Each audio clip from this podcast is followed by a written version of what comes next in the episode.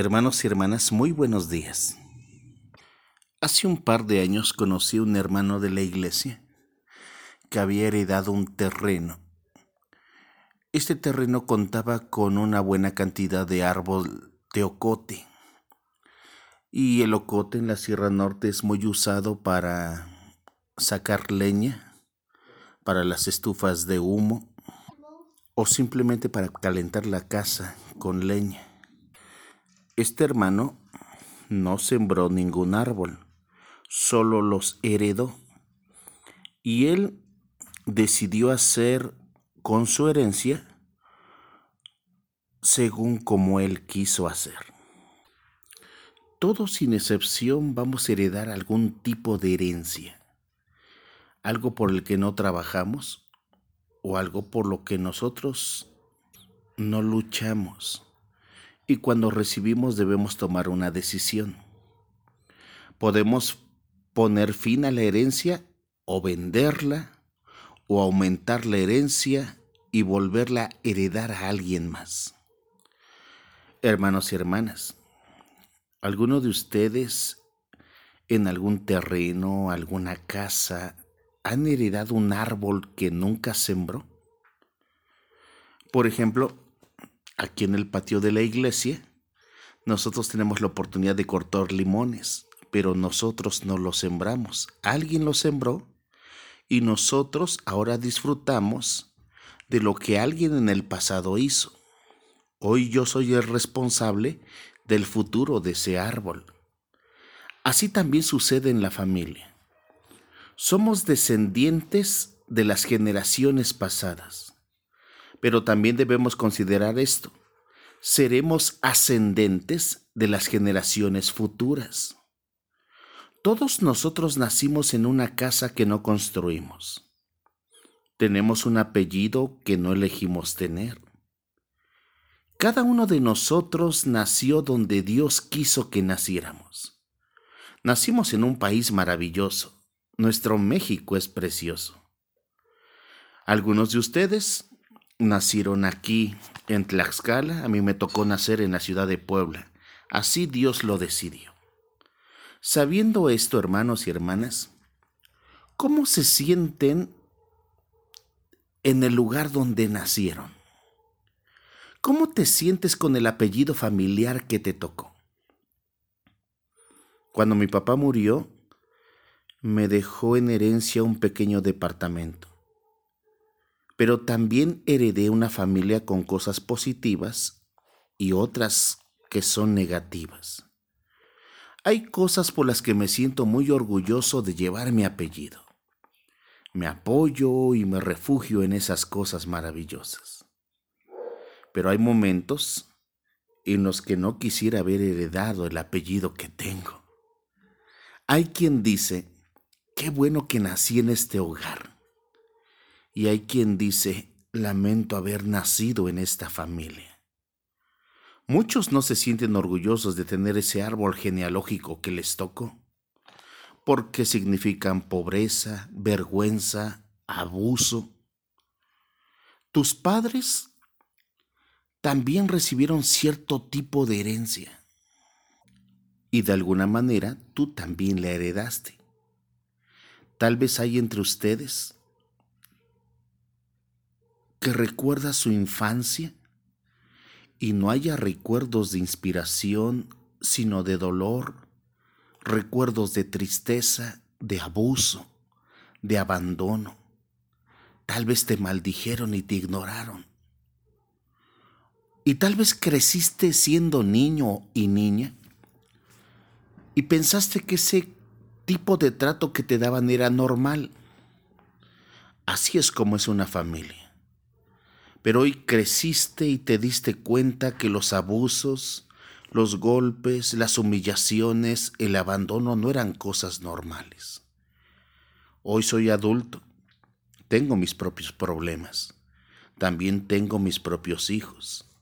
Me doy cuenta que no era normal el trato que muchas veces a mí me daban, la indiferencia, falta de cariño, falta de abrazos, falta de palabras positivas. Esta reflexión quisiera dividirla en dos.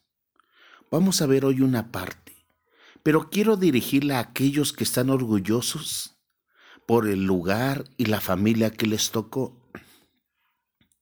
Aquellos que dicen y miran su herencia y dicen, qué bueno que me tocó esta familia. Pero también quiero dirigirme a aquellos que ni siquiera quieren recordar el lugar de donde vienen, porque a lo mejor les llena de tristeza, amargura y dolor. Quiero contarte esta mañana la historia de un hombre que nació en una familia que él no pidió. Tuvo unos padres que él no deseó. Su abuelo era un brujo que consultaba hechiceros. Incluso el abuelo sacrificaba a sus propios hijos en rituales malvados. Los ofrecía en fuego. Su abuelo era un hombre practicante de cosas diabólicas y su papá no era para nada mejor. El papá de este muchacho destruía los templos del Dios verdadero. Se burlaba de los creyentes.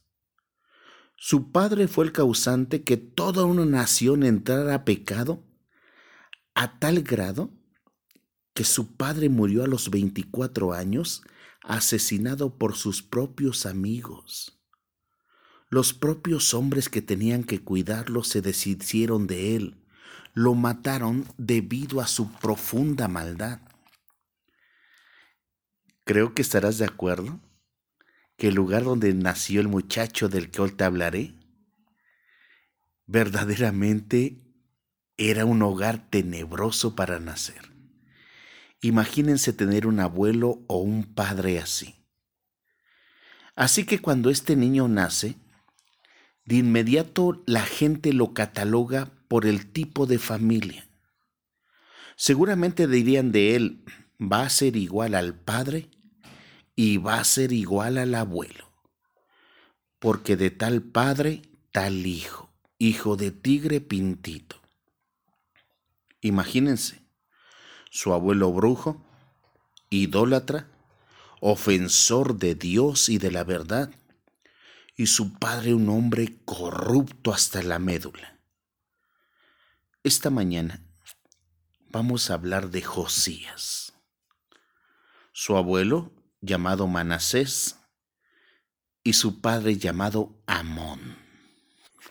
Quiero hablarte esta mañana del abuelo, Manasés. Segundo de Reyes, capítulo 21, versículos 3 al 9. Reconstruyó los pequeños templos que su padre Ezequías había destruido. Hizo imágenes de la diosa Astaré y edificó altares para adorar a Baal también siguió el mal ejemplo del rey Ahab y adoró a todos los astros del cielo. Construyó altares para esos astros en los patios del templo de Dios, aun cuando Dios había dicho que ese templo sería su casa en Jerusalén. Manasés puso la imagen de la diosa Astaré en el templo de Dios, practicó la hechicería y la brujería, y se hizo amigo de los espiritistas y los brujos también hizo quemar a su hijo como un sacrificio. Su comportamiento fue tan malo que Dios se enojó mucho. Dios les había dicho a David y a su hijo Salomón, de toda la ciudad de Israel he a Jerusalén para poner allí mi templo y vivir en él para siempre. Si los israelitas obedecen todos los mandamientos que le di a Moisés, no los expulsaré del país que les he dado pero los israelitas no obedecieron a Dios. Al contrario, Manasés hizo cometer peores pecados que los que habían cometido las naciones que Dios había destruido cuando los israelitas llegaron a la región. Y dice el versículo 16, además de hacer pecar a Judá, Manasés mató a mucha gente inocente. Fueron tantos los que mató que Jerusalén se llenó de sangre desde un extremo al otro. Ese fue el abuelo. Ahora escucha el padre. Versículos 20 al 23. Amón desobedeció al Dios de Israel, el Dios de sus antepasados, pues adoró a los dioses falsos al igual que su padre Manasés, y cometió los mismos pecados.